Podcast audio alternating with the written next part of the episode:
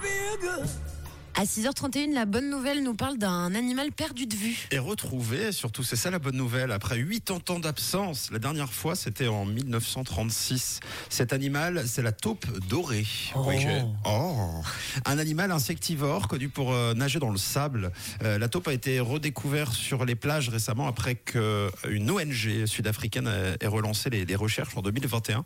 C'était euh, pas chose aisée puisqu'elle vit euh, dans des terriers difficilement accessibles pour l'homme, cette, cette taupe. En fait, elle possède une ouïe très fine qui lui permet de, de détecter les mouvements sur le sol euh, tout en haut grâce aux vibrations.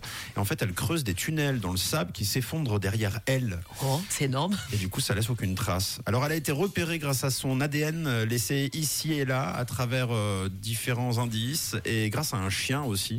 Euh, il y avait le, le- le- le chien truffier, on le sait. Là, c'est c'est le chien taupier. C'est une excellente nouvelle en tout cas, puisque ces retrouvailles vont permettre à l'ONG de classer la taupe comme espèce protégée.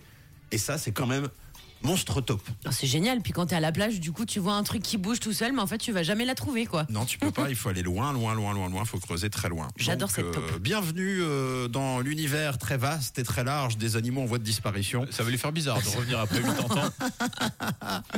Merci et bienvenue euh, dans ce monde, la taupe.